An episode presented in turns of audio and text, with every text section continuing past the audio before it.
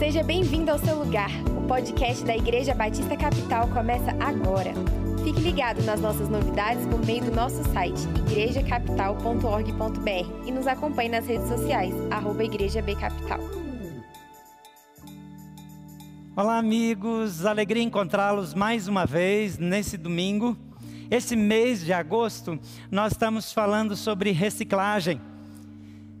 Nesse tempo de pandemia, a gente aprendeu a ressignificar tantas coisas, a valorizar coisas que não valorizávamos, e eu quero mostrar nesse mês domingo após domingo, como Jesus nos dá novas oportunidades, mesmo quando a gente já jogou fora uma oportunidade, ou quando a gente intencionalmente abandonou uma experiência, um relacionamento, algo que para a gente não tem mais recuperação ou não tem mais valor, Jesus transforma tudo e Ele sempre nos estende a mão. Hoje eu quero falar com vocês sobre sonhos.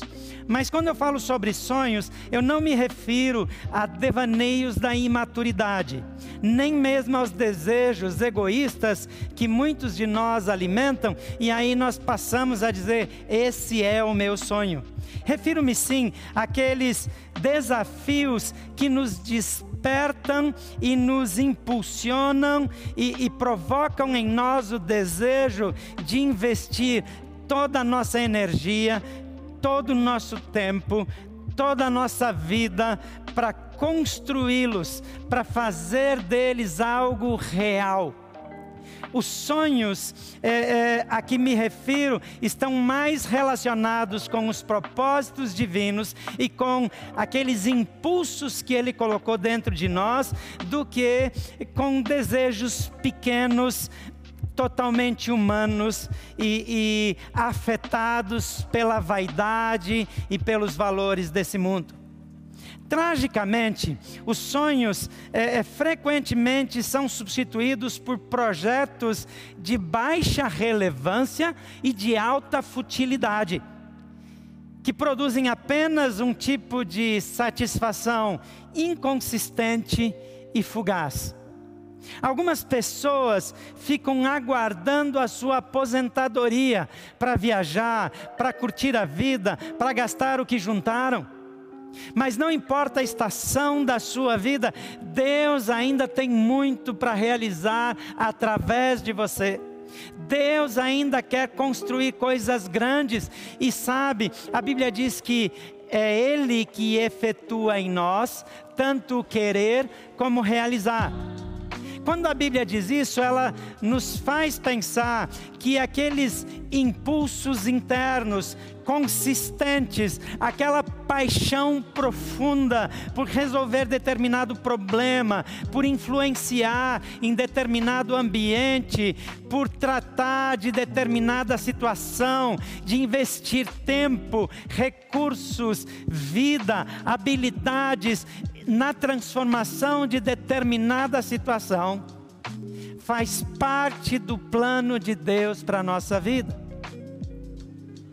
Lamentavelmente, feridas e desapontamentos têm o potencial de frustrar sonhos e sedimentar uma frustração que produz aquiescência e passividade.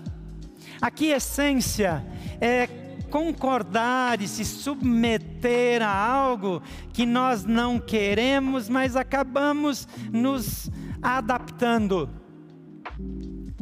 Deus não criou você para moldar-se com esse planeta. Lá em Romanos, capítulo 12, o apóstolo Paulo ensina: não tomem a forma desse mundo, não se moldem a esse mundo, não se adaptem ao padrão desse mundo, mas transformem-se pela renovação da mente. A vontade de Deus é que você realize algo significativo que Ele planejou. A Bíblia diz que Ele preparou as boas obras muito antes de nós existirmos para que nós andássemos nelas. Deus já tinha um propósito ao decidir criar você. Deus já tinha planos para a sua vida e os sonhos, os sonhos de verdade, aqueles sonhos reais, significativos, consistentes, que talvez um dia você abandonou, que talvez um dia você, com dor e lágrimas, abriu mão, ainda podem ser realizados em Jesus Cristo. Alguns de nós nunca tiveram um sonho eu conheci comunidades que não sonham, comunidades inteiras. Mas quando Jesus transforma a nossa vida, os nossos olhos se abrem, novas perspectivas surgem e nós passamos a ter um novo senso de dever, um novo senso de capacidade, porque já não depende de nós, mas do poder de Deus em nós, um novo senso de responsabilidade e, e uma nova fé que nos impulsiona na direção daquilo que aos homens é impossível, mas totalmente possível para Deus. No Evangelho de João, no capítulo 11, é, eu quero ler alguns versículos, do 1 ao 8, depois de 17 a 44, para compartilhar um pouco de uma história de frustração e desapontamento, mas que resulta na manifestação extraordinária do amor e do poder daquele que traz sonhos da morte para a vida, daquele que renova todas as coisas e que não conhece limites nem dificuldades. Capítulo 11, versículo 1 de João. Havia um homem chamado Lázaro. Ele era de Betânia, do povoado de Maria e de sua irmã Marta. E aconteceu que Lázaro ficou doente. Maria, sua irmã, era a mesma que derramara perfume sobre o Senhor e lhe enxugara os pés com os cabelos. Então as irmãs de Lázaro mandaram dizer a Jesus: Senhor, aquele a quem amas está doente. Ao ouvir isso, Jesus disse: Essa doença não acabará em morte, é para a glória de Deus, para que o Filho de Deus seja glorificado por meio dela. Jesus amava Marta, a irmã dela e Lázaro. No entanto, quando ouviu falar que Lázaro estava doente, ficou mais dois dias no lugar em que estava. Depois disse aos seus discípulos: Vamos voltar para a Judéia. E estes disseram: Mestre, há poucos judeus tentaram apedrejar-te, e assim mesmo vais voltar para lá? Vamos agora para o versículo 17. Ao chegar, Jesus verificou que Lázaro já estava no sepulcro havia quatro dias. Betânia distava cerca de três quilômetros de Jerusalém. E muitos judeus tinham ido visitar Marta e Maria para confortá-las da perda do irmão. Quando Marta ouviu que Jesus estava chegando, foi encontrá-lo, mas Maria ficou em casa. E disse Marta a Jesus: Senhor, se estivesses aqui, meu irmão não teria morrido. Mas sei que mesmo agora Deus te dará tudo o que pedires. E disse-lhe Jesus: O seu irmão vai ressuscitar. Marta respondeu: Eu sei que ele vai ressuscitar na ressurreição do último dia. E disse-lhe Jesus: Eu sou a ressurreição e a vida. Aquele que crê em mim, ainda que morra, viverá. E quem vive e crê em mim, não morrerá eternamente. Você crê nisso? E ela respondeu: Sim, Senhor. Eu tenho crido que tu és o Cristo, o Filho de Deus que devia vir ao mundo. E depois de dizer isso, foi para casa e, chamando à parte Maria, disse-lhe: O Mestre está aqui e está chamando você. Ao ouvir isso, Maria levantou-se depressa e foi ao encontro dele. Jesus ainda não tinha entrado no povoado, mas estava no lugar onde Marta o encontrara. Quando notaram que ela se levantou depressa e saiu, os judeus que a estavam confortando em casa seguiram-na, supondo que ela ia ao sepulcro para ali chorar. Chegando ao lugar onde Jesus estava e vendo-o, Maria prostrou-se aos seus pés e disse: Senhor, se estivesses aqui, meu irmão não teria morrido. Ao ver chorando Maria e seus irmãos, é, é, Maria e os judeus que a acompanhavam, Jesus agitou-se em seu espírito e perturbou-se. Onde o colocaram? perguntou ele. Vem e vê, Senhor, responderam elas. Jesus chorou. E quando os judeus Então os judeus disseram: Vejam como ele o amava. Mas alguns deles disseram: Ele que abriu os olhos do cego, não poderia ter impedido que esse homem morresse? E Jesus, outra vez profundamente comovido, foi até o sepulcro. Era uma gruta com uma pedra colocada à entrada. Tirem a pedra, disse ele. Disse Marta, irmã do morto: Senhor Jesus, Senhor, ele já cheira mal, pois já faz quatro dias. E disse-lhe Jesus: Não falei que se você cresce, veria a glória de Deus? Então tiraram a pedra. E Jesus olhou para cima e disse: Pai, eu te entrego, eu te agradeço, porque me ouviste. Eu sei que sempre me ouves, mas disse isso por causa do povo que está aqui, para que creia que tu me enviaste. Depois de dizer isso, Jesus bradou em alta voz: Lázaro, venha para fora. O morto saiu, com as mãos e os pés envolvidos em faixas de linho, e o rosto envolto num pano. E disse-lhes Jesus: Tirem as faixas dele e deixem-no ir. Nesse texto podemos aprender várias coisas, mas meu foco é como Jesus nos dá novas oportunidades diante de sonhos despedaçados. Essa era uma família que amava Jesus e que Jesus amava. Jesus já havia feito uma obra de transformação na vida deles. Maria havia mudado um sistema de valores e de comportamento por causa de Jesus, por tê-lo conhecido. A casa deles em Betânia, que era mais ou menos 3 quilômetros de Jerusalém, era o lugar onde Jesus dormia quando ele ia para Jerusalém. Ele não passava a noite em Jerusalém. Ele sempre voltava para casa de Marta, Maria e Lázaro. Várias coisas importantes aconteceram ali. Os discípulos foram recebidos ali várias vezes, dormiram na casa deles, comeram na casa deles. Ali Jesus fez milagres, ali Jesus curou pessoas, ali muitas coisas aconteceram. Marta, Maria e Lázaro passam a ter novos sonhos, novas perspectivas de vida. E quando Jesus está fora, é, é, desenvolvendo seu ministério, andando em outra região com seus discípulos, Lázaro fica doente. Quando Lázaro fica doente, o texto aqui não diz que elas mandaram buscar o um médico, pode ser que elas fizeram isso, mas o texto não fala.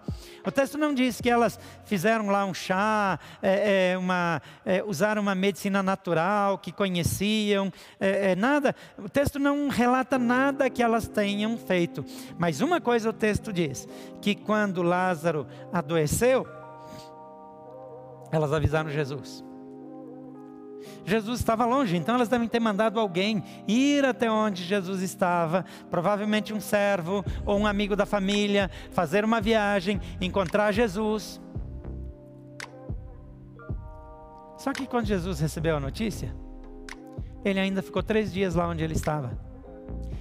Enquanto Jesus demorava, Lázaro morreu. E quando Lázaro morreu, morreu a esperança morreu a convicção. Talvez as pessoas disseram: olha, ele está mal, ele está grave. Quem sabe até alguém falou: a gente tem que fazer alguma coisa, senão ele vai morrer. E elas devem ter respondido, suponho eu, mas nós já avisamos Jesus. Só que Jesus não veio. Quantas vezes você tinha certeza, convicção de que algo ia acontecer e não aconteceu? Você já orou por alguém que estava doente e, e você teve uma convicção profunda de que Deus ouviu a sua oração e que a pessoa seria curada e que aquela enfermidade ia passar e de repente ela morreu? Quando isso acontece com pessoas conhecidas, é uma frustração tremenda. Mas imagina quando acontece com alguém da família, alguém de casa. Você tem ideia do que seria a vida de duas irmãs, sem nenhum homem em casa, solteiras, e não tinha um homem lá. Uma sociedade machista que não respeitava direito às mulheres. Com a morte de Lázaro, morre muito mais coisa. Confiança, expectativas, outros sonhos. Então eu volto a perguntar, com base nesse texto, como eu posso dizer que Jesus nos dá novas oportunidades diante de sonhos despedaçados? Em primeiro lugar, Jesus nos ajuda a trocar o impacto da frustração pelo poder da convicção. O texto relata aqui de 1 a 8 e depois de 17 a 27 que tudo aquilo que a gente já leu, que Lázaro era amigo de Jesus, que Jesus era amigo da família, que Jesus amava ele, que Maria era a mesma que tinha derramado perfume sobre o Senhor, enxugado os pés com os cabelos, e, e que quando Lázaro estava doente, hum, as irmãs mandaram avisar Jesus, mas ele não apareceu. Mas o texto também diz que quando Jesus chegou e verificou que Lázaro já estava no sepulcro havia quatro dias. E descreve ali que vários judeus tinham vindo até de Jerusalém para consolá-las e tal. Marta vai ao encontro dele e ela faz a queixa principal das irmãs. Se o Senhor estivesse aqui, meu irmão não teria morrido. Marta e Maria usam a mesma frase, elas devem ter dito isso várias vezes quando Jesus morreu. E eu imagino que quando Lázaro morreu, e eu imagino que antes de Lázaro morrer, elas disseram várias vezes: ele não vai morrer, porque Jesus não vai deixar de vir. E essa frase é substituída por uma outra bem mais triste. Se Jesus estivesse aqui, ele não teria morrido. Quantas pessoas acreditaram que um sonho vinha de Deus? E juntaram as suas economias, e abriram um negócio, e, e saíram do emprego, e mergulharam de cabeça, e, e fizeram tudo o que podiam, mas o negócio faliu. Quantas pessoas oraram e, e, Deus as abençoou e elas estavam prosperando. E aí veio a pandemia e aí tudo fechou e a economia mudou e elas quebraram.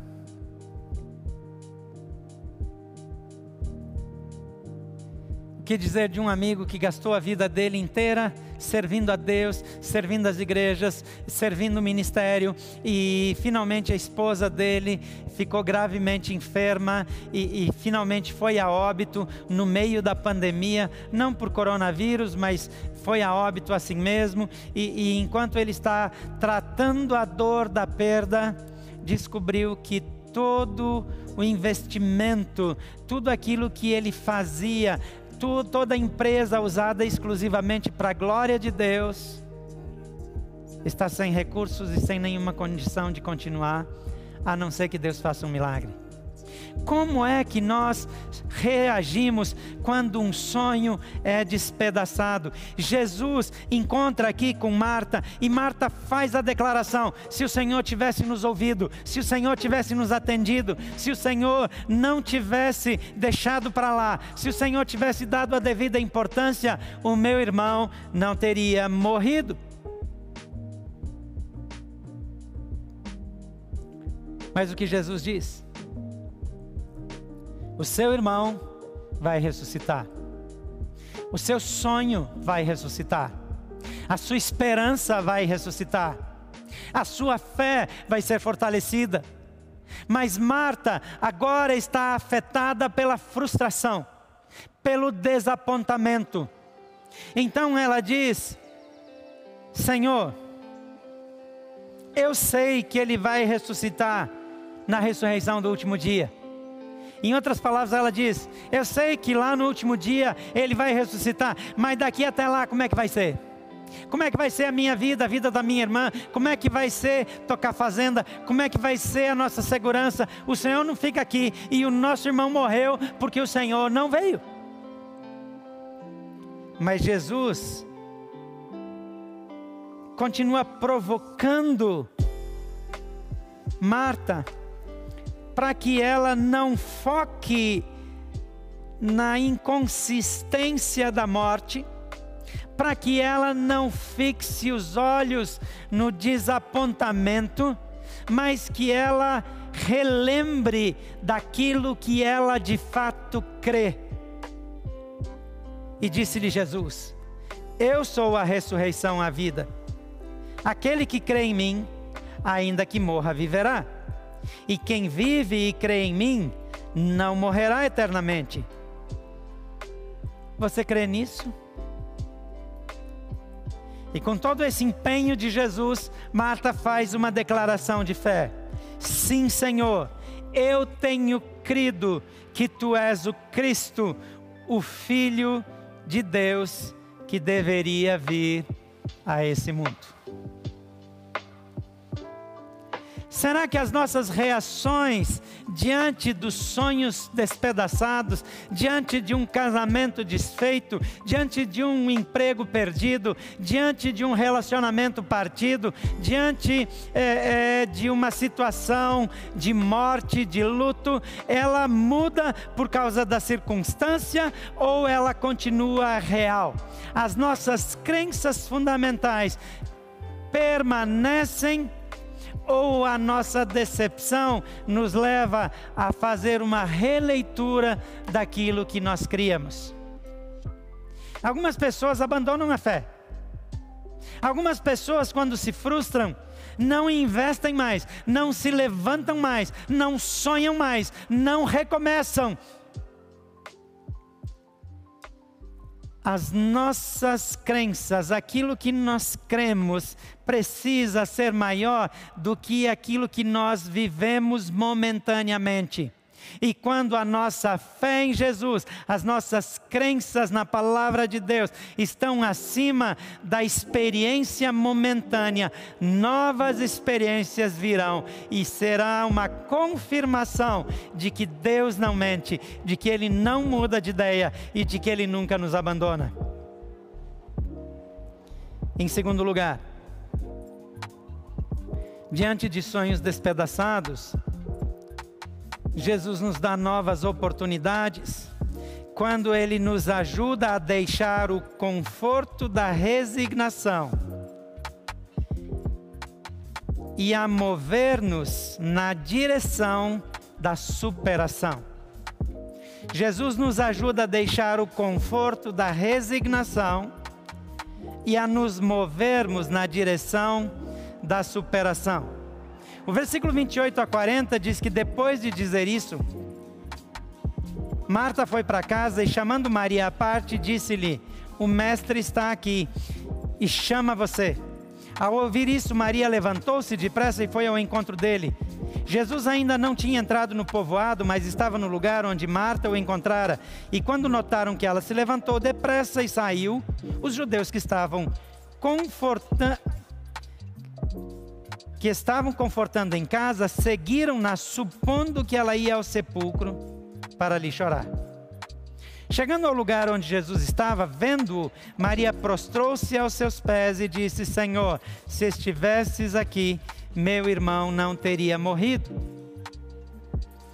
Eu quero parar um pouco aqui nesse ponto do texto e chamar a sua atenção para o fato de que quando Marta diz o mestre está aqui, Maria, que antes não quis sair de casa e que estava ali sendo confortada pelas pessoas.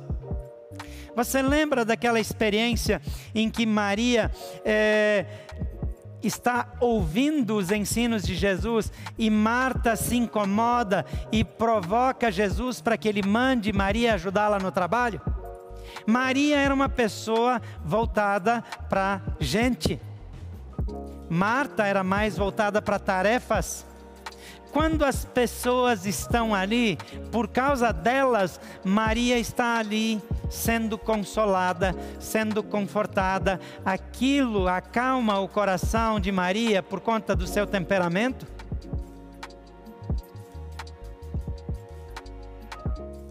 Mas quando Jesus permite que a esperança, que o sonho se despedace, que a morte se manifeste. ele ajuda Maria a deixar aquele ambiente onde pessoas a cercam, onde pessoas a confortam, onde pessoas a, a passam a mão é, na sua cabeça, no sentido emocional, e, e faz com que ela saia daquele ambiente e se dirija até onde Jesus está. Maria chega e faz a mesma afirmação de Marta, como eu já mencionei. E Jesus, perturbado, afetado emocionalmente, ele pergunta onde o colocaram e ela diz: Vem e vê. Maria sai do ambiente de conforto e consolo. E Jesus a faz dirigir-se na direção da dor que a atormenta. Algumas pessoas, depois de se frustrarem, de terem sonhos despedaçados, amam falar do que deu errado e ouvir pessoas dizendo: foi muito difícil mesmo, como você sofreu, é, é, como é que você suportou. Então, o consolo da pessoa acaba sendo a fonte de reconhecimento de dor que as pessoas lhe dão. Mas Jesus não nos quer lamentando as perdas. E muitas vezes ele nos leva na direção do sepulcro. Onde foi que você colocou aquilo que mais te causa dor? Onde você abandonou aquilo que machuca o seu coração? Porque quando eles chegam lá, Jesus diz: tirem a pedra, e Marta diz: Jesus já cheira mal. Às vezes nós não queremos mais falar, às vezes nós não queremos mais lembrar, às vezes nós ficamos pensando: se não veio fazer alguma coisa antes, agora ele quer ver o morto que já está em decomposição?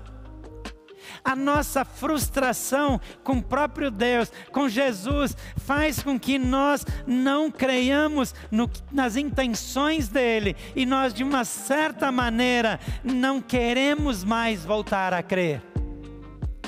A frustração toma lugar das convicções. Jesus desperta Marta para voltar para suas convicções. Mas Jesus desperta Maria para voltar a encontrar-se com a sua dor. Lá diante do túmulo, a Bíblia diz que Jesus manda tirar a pedra, e quando tiram a pedra, ele ora ao Pai e depois ele faz uma declaração: Lázaro, vem para fora. Algumas versões dizem que o morto saiu. Outras versões dizem o que estava morto saiu, porque quando ele saiu não estava mais morto. Mas aquilo foi um choque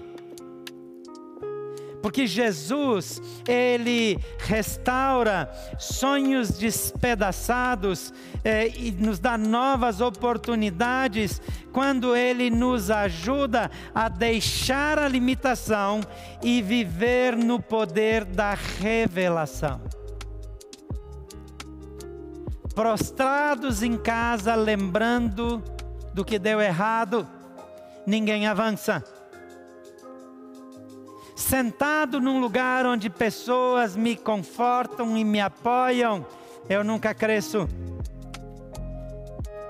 E o texto diz que tiraram a pedra e Jesus mandou ele sair. E quando ele saiu, com os pés envolvidos em faixas de linho e com o rosto envolvido num pano, Jesus disse: Tirem as faixas dele e deixem-no ir desliguem-no. Ele estava preso, enfaixado e tinha um pano no seu rosto preso que impedia a sua visão. Às vezes nós estamos como Lázaro numa situação de limitação. Já não podemos ver, já não podemos sentir, já estamos embrutecidos, estamos amortecidos pelas experiências dolorosas e pelas frustrações.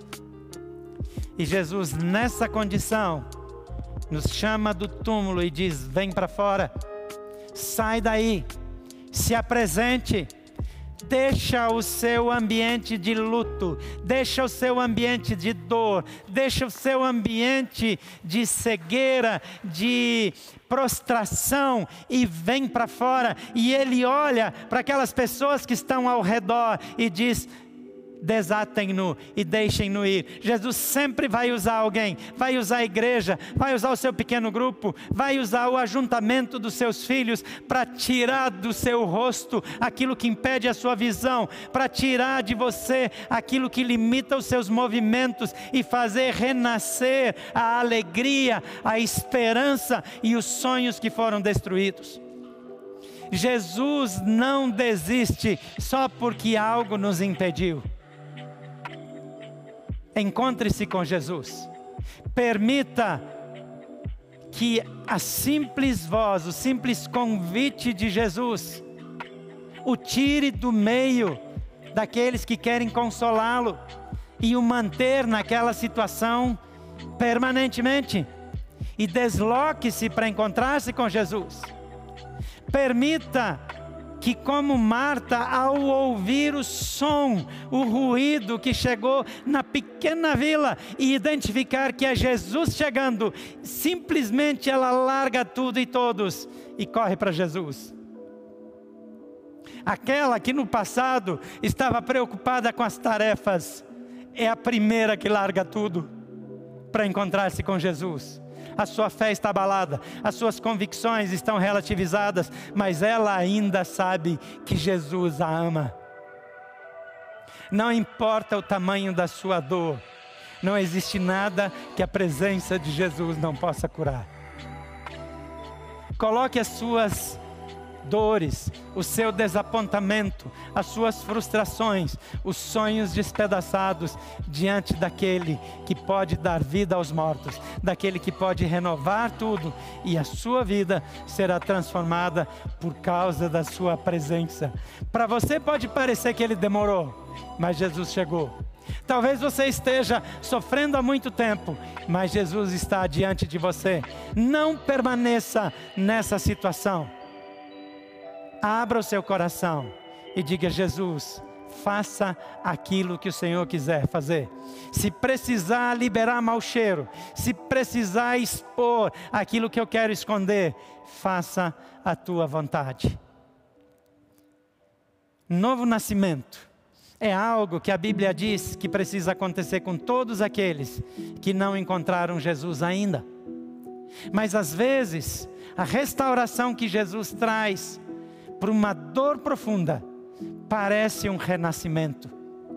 Então você que está ferido na sua dor, feche seus olhos agora, eu quero orar por você. Senhor Jesus, pessoas estão machucadas, pessoas estão desapontadas, pessoas não têm mais esperança e pessoas que nos ouvem, que nos acompanham nesse momento estão com feridas profundas e algumas até desconfiadas de que o Senhor não vai agir.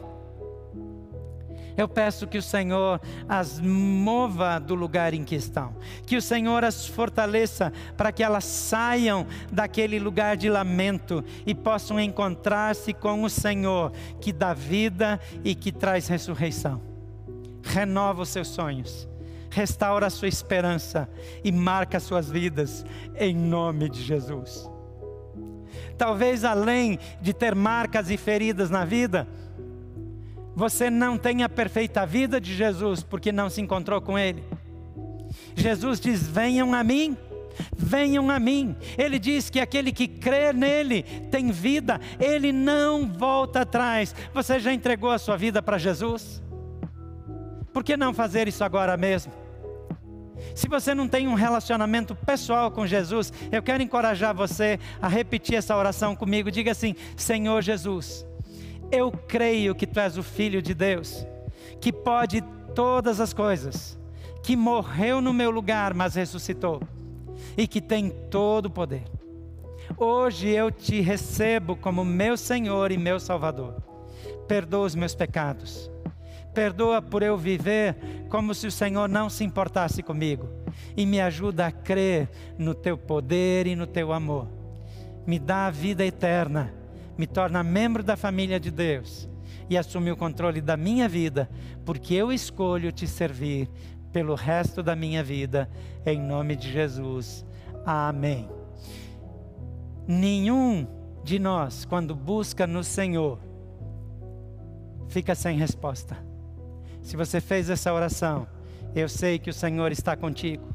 Se você é alguém que está com feridas profundas e fez a primeira oração, eu quero dizer que há pessoas dentro da igreja e há conselheiros, há pessoas que oram. Você pode compartilhar seu pedido de oração e pessoas vão orar por você. Você pode pedir por aconselhamento e alguém vai atender você, ainda que seja online.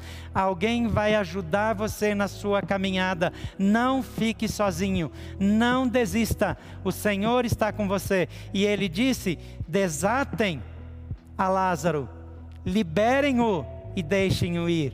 E Jesus tem pessoas para tocar na sua vida e ajudá-lo para um novo momento da sua caminhada. Que Jesus o abençoe e o encoraje a crer nele e não desanimar e aceitar essa palavra como uma orientação dele mesmo para a sua vida nesse momento. Que Jesus abençoe a todos vocês.